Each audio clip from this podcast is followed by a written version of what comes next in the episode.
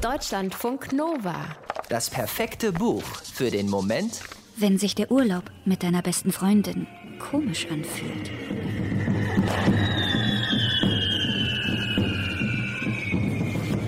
Sie lassen die Feuerläufer hinter sich, die Fackeln und Trommeln, die Drachen auf Stelzen, das Zischen der Pyrotechnik und das Kreischen der jungen Mädchen, die sich vor den ruppigen Schubsern der als Teufel verkleideten Männer in Sicherheit bringen. Es ist Sommer, der längste Tag des Jahres, und gleichzeitig riecht es nach Silvester. Zu viert laufen sie zurück in die Ferienunterkunft. Bea hat sich bei ihrer Gastgeberin Eva untergehakt. Evas Mann Rolf und Beas Freundin Sonja trotten hinterher. Während Eva und Bea ganz verzückt vom Spektakel sind und den herrlichen Sommerabend loben, sagen Rolf und Sonja nichts. Sie hängen ihren Gedanken nach. Rolf dreht sich um und blickt sehnsüchtig Richtung Bar. Sonja guckt auf ihre Armbanduhr.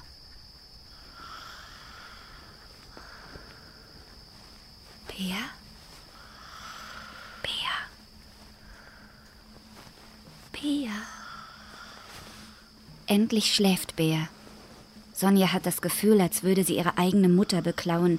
Als sie mitten in der Nacht aus dem King-Size-Bett klettert, in ihr Kleid schlüpft und sich aus dem gemeinsamen Zimmer schleicht. Mit dem Display ihres Handys leuchtet sie sich den Weg nach unten in den Flur. Plötzlich bleibt sie erschrocken stehen. Rolf taucht neben ihr auf. Auch er hält in der einen Hand sein leuchtendes Handy und in der anderen seine Schuhe. Sie sehen sich an. Sie sagen nichts, nicken nur. Dann schlüpft Sonja durch die Terrassentür und rennt zum Strand.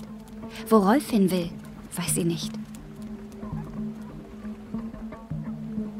Ein Freundinnenurlaub soll es sein. Zwei Wochen, egal wo, Hauptsache warm, Hauptsache Wasser und Hauptsache nur sie beide.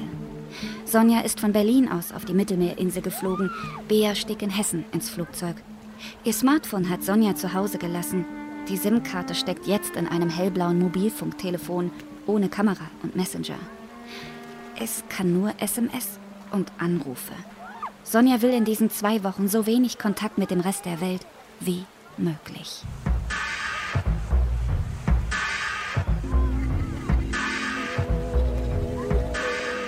Krokodile heißt das Romandebüt von Andrzej Volk. Es ist ein sehr gutes Buch für den Strand, für die Terrasse oder für den schattigen Lieblingsplatz in der kühlen Küche. Es ist ein Sommerbuch. Aber Krokodile ist kein Buch fürs Wegdösen, auch nicht für hastiges Weglesen und schnelles Vergessen. Keine Chance. Es ist ein Buch, das hängen bleibt. Es lässt die Zeit stillstehen. Ein Buch wie ein Film. Und obwohl nicht wirklich viel passiert, ein Buch, das uns immer wieder die Luft anhalten lässt. In einem Absatz liegen die erwachsenen Freundinnen entspannt am Strand, im nächsten Absatz ist Sonja wieder zwölf Jahre alt und wird am Baggersee von einem ekligen Mann mit Hand in der Badehose angequatscht. Bea verjagt ihn. Gemeinsam rauchen sie die Kippen, die er vergessen hat. Es ist eigentlich alles gut. Zwei beste Freundinnen fahren in den Urlaub. Sie sind beide um die 30. Sie kennen sich seit der vierten Klasse, haben immer den Kontakt gehalten. Zuletzt meistens telefonisch.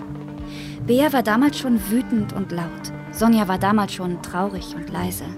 Sie funktionierten gut als Team, hielten sich aneinander fest, wenn die schöne Tina sie als die dicke und ihr rothaariger Schatten bezeichnete.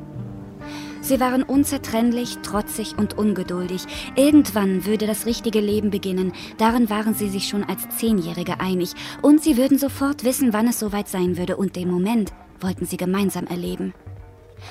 Aber dann haben sie ihn verpasst. Vielleicht, weil es diesen Moment gar nicht gibt? Heute rollt Bea mit den Augen, wenn Sonja sich nicht sofort entscheiden kann.